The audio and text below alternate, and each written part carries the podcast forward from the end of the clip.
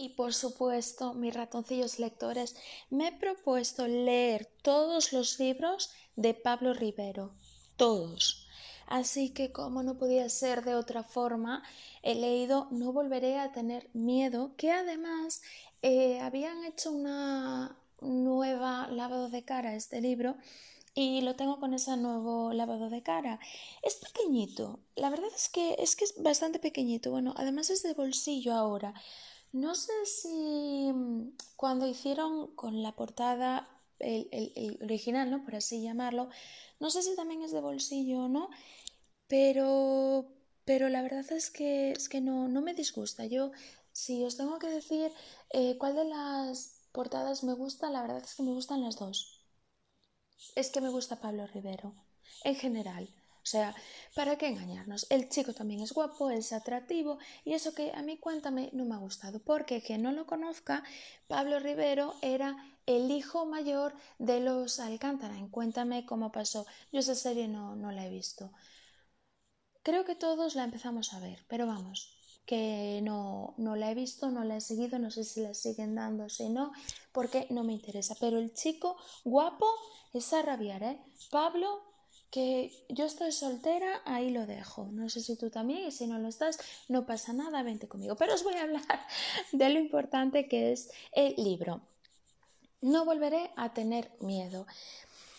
Es un, libro como, como, los demás de, de, Pablo, que te dejan ese enganche, que hacen ver al lector mm, hasta el final con esa intriga y cuando llegas al final es una bomba que ha explotado y te ha reventado en toda la cara y, dices tú eso de madre mía, no me lo puedo creer, no me lo puedo creer. O sea, el final fue brutal, fue increíble y te hace ver eh, lo que una simple palabra como es de sácale los ojos puede llegar a literalmente hacer mucho daño y sobre todo hacer daño a una familia general.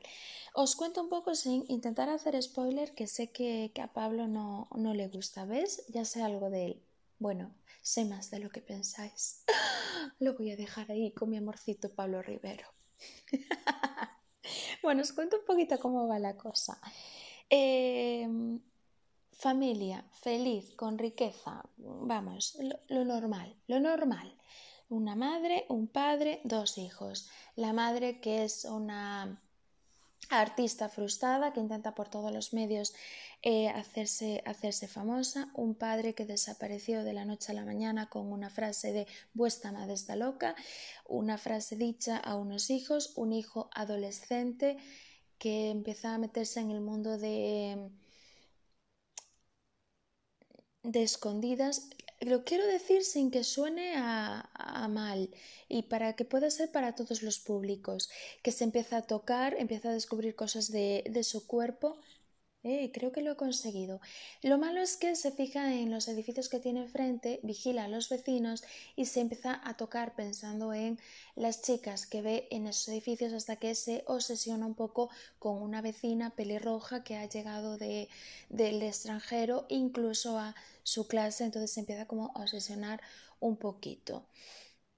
Su padre fue, fue acusado eh, luego empiezan a descubrir cosas de, del padre que no gusta nada y todos estos pues tienen una personita pequeña que es un hermano pequeño, el inocente de la familia. Me río porque tiene ahí algo ese niño que pensabas que era una cosa y luego al final resulta que es otra más complicada. Y digo esto porque es que al final cuando crees que realmente no, empiezas a indagar empieza tu mente a decir, Dios mío, no es posible que esto haya hecho esto, eh, resulta que es un poco todo al revés y que todos tienen algo que esconderse, eh, no se llevan bien, la familia tan feliz pues al final no lo es porque bueno, la madre la llaman para presentar un programa de televisión, se entera de que está embarazada, con lo cual eh, pues no, no pueden contar con ella. Y el hijo mayor, ya os digo, ¿no? con sus problemas de adolescencia, pues tiene sus tramas, no se lleva bien con la madre, ninguno de los hijos se vive bien con la madre porque la madre la verdad es que bien bien no los trata, o sea, eh, fuera de casa sí los trata bien, pero dentro de casa es una madre que, que no, no se preocupa por ellos. directamente. Entonces su padre pues fue abandonado, el niño pequeño estaba más unido al padre, luego se encuentra con que eh, no hay fotos del padre, no hay recuerdos del padre en toda la casa y eso pues hace indagar un poquito en, el sufrimiento que, está sufriendo, pasando por, varias etapas, tanto el mayor como el pequeño como la madre, que creo que todos ellos necesitan terapia. Por eso que Pablo Rivero ha hecho una excepción increíble, como creo que todos los libros que, he leído de él, ya me, faltan ya pocos, o sea, tan pocos me faltan que creo que solo me falta uno por leer y ya con, muchas ganas, con muchísimas ganas ya de, tenerlo entre mis manos, porque sí, va a ser un escritor, actor, futuro marido. Eh, no, bromas aparte. La verdad es que he descubierto un, un escritor que además es que, o sea, sin, sin pensarlo, porque de toda esta gente que, que son conocidos y sacan sus libros, no he leído de nadie, no he leído de nadie. Es cierto que me han comentado cosas del libro, por ejemplo, de, de Paz Padilla, que sinceramente por curiosidad he empezado a leer las primeras páginas eh, no me ha gustado, me pareció más una crítica a la muerte que, que lo que es. Entonces no, no, no he leído libros así, eso, ¿no? De, de, gente conocida y tal, es que no he leído. No he leído siquiera Risto Mejide, que Risto Mejide, eh, la verdad es que ha sacado libros y bastantes buenos y no me llama, no me llama. Entonces la verdad es que Pablo Rivero, cuando vi este, este libro y que he visto con, con la cría, he dicho, madre mía, es que veía la cría por todos lados, un libro que, que yo dije, es que tengo que tener, tengo que tener sin saber que, que era de, de, este chico.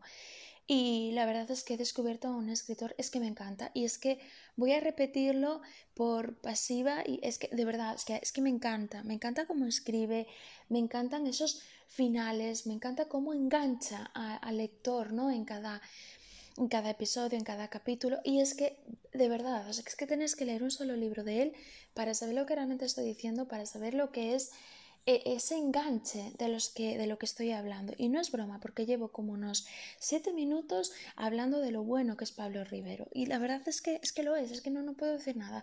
Todos sus libros terminan con ese final sorprendente, con una realidad además. Porque es que es increíble, es que es increíble, es que Pablo Rivero me encanta, o sea, desde aquí lo grito a los cuatro vientos, me encantas Pablo Rivero, me encantas cómo escribes, me encantas cómo haces cada trama, cómo, cómo, cómo... Es que me encanta, es que me encanta, de verdad, eh, no volveré a tener miedo de Pablo Rivero. Un libro en el que no todo parece tan bonito y en el que hace ahí un mero hecho a, ahora mismo al abuso sexual infantil. Y no voy a decir más spoiler, de verdad, no prometo, no voy a decir más spoiler. Ocho minutos hablando de Pablo Rivero y no me canso. No volveré a tener miedo. Pablo Rivero, venga ya, no os mareo más con Pablo Rivero, venga, os prometo. Pero que recordad, ¿eh? que algún día voy a estar con él y os vais a arrepentir de no haber escuchado bien este podcast. Ahí os lo dejo. Muchísimas gracias por haber estado ahí, mis ratoncillos. Me despido de vosotros. Muchísimas, muchísimas gracias por haber escuchado hasta el final, por haber escuchado esta rata lectora medio loca. Y de verdad, o sea, muchísimas gracias, de verdad, muchísimas gracias. Gracias.